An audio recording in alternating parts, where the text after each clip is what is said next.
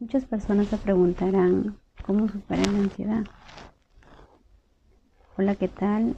Yo soy Evarista Espesa Miranda. Hoy vamos a continuar hablando del episodio número 5, los podcasts de 21 días. En los episodios anteriores conté mi experiencia. Hoy vamos a empezar a dar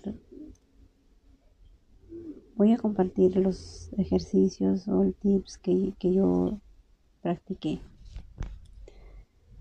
Es por eso que hoy les voy a dar tres pasos para poder calmar la ansiedad. Lo primero es la respiración. Cuando uno está en un cuadro de ansiedad, pues nos sentimos con mucho miedo, con palpitaciones, sudoración, inquietud. Entramos a una crisis muy desagradables. Y en eso es importante la respiración. Pero también hay que saber cómo respirar. Y cuando uno lo hace muy bien, pues poco a poco va bajando el nivel de la ansiedad. El segundo, escribir.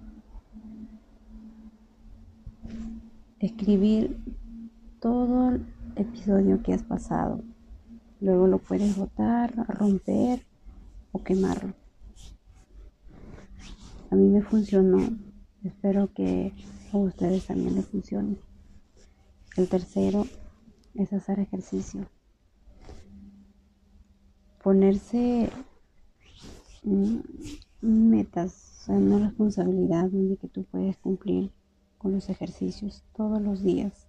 En este caso yo apliqué los, los 21 días, el reto de 21 días.